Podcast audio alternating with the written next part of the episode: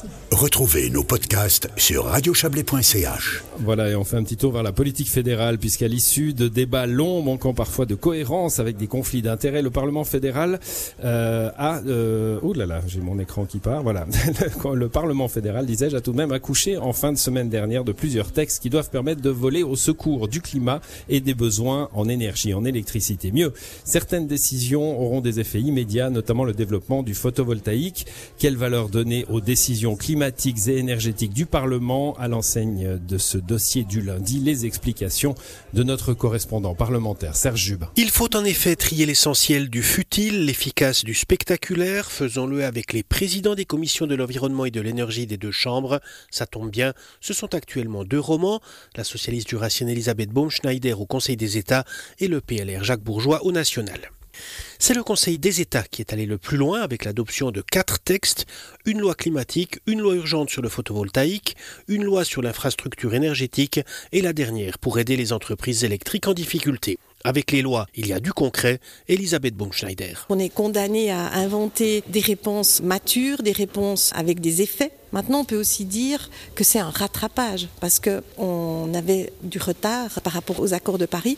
Et puis, les entreprises ont plutôt investi à l'extérieur, en Europe, plutôt qu'en Suisse, dans le renouvelable. Et les projets sont prêts, sont matures. Donc, on voit aussi qu'en Suisse, les procédures sont lentes, longues, mais c'est aussi euh, les vertus, hein, je veux dire, des, des, possibilités de consultation et puis de peser des intérêts. Mais à un moment donné, ben, il faut qu'on prenne euh, le risque, mais c'est un risque complètement mesuré, de dire maintenant, on construit, on y va. Ont ainsi obtenu le feu vert au moins deux grands parcs photovoltaïques dans le Haut-Valais, le relèvement de 23 mètres du barrage hydroélectrique du Grimsel et 15 autres projets hydrauliques.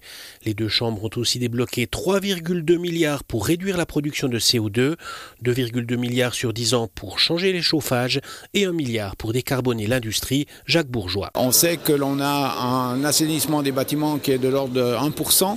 C'est trop faible. Il faut passer à 2 voire 3% et on doit renforcer cet assainissement des bâtiments parce que chaque kilowattheure ou chaque énergie réduite n'est pas à produire. Les débats ont parfois été compliqués entre exigences de construire des infrastructures de production électrique et protection de l'environnement, un équilibre à géométrie variable. Elisabeth Baumschneider. On a retrouvé euh, un peu euh, la qualité de la chambre de réflexion parce que c'est vrai que dans la commission, on a eu une décision qui était de nature téméraire en disant on veut donner un signal politique fort, on veut du photovoltaïque de montagne. Et puis on savait que c'était assez étiré par rapport à la conformité à la Constitution.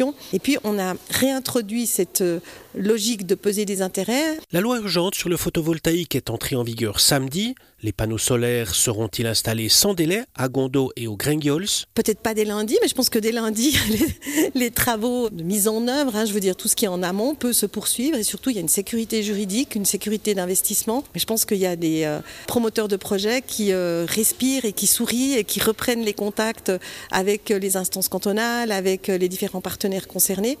Mais concernant le photovoltaïque, oui, ça va aller euh, très vite. Et c'était l'objectif. En février, on n'aura pas encore des photovoltaïques de montagne, mais l'année prochaine, oui. Les deux conseils, et notamment les commissions de l'environnement, ont été sous forte pression ces dernières semaines et durant la session.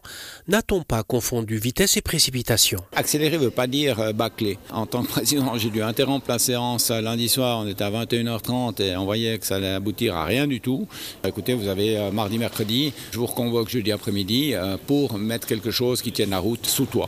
C'est bien qu'on on est procédé de la façon suivante. Si le Conseil des États a bouclé les travaux énergétiques, il reste au Conseil national à valider la réforme de la loi sur les infrastructures de production d'énergie. Ce sera en décembre. Voilà, c'était le dossier de notre correspondant à Berne, Serge Jubin.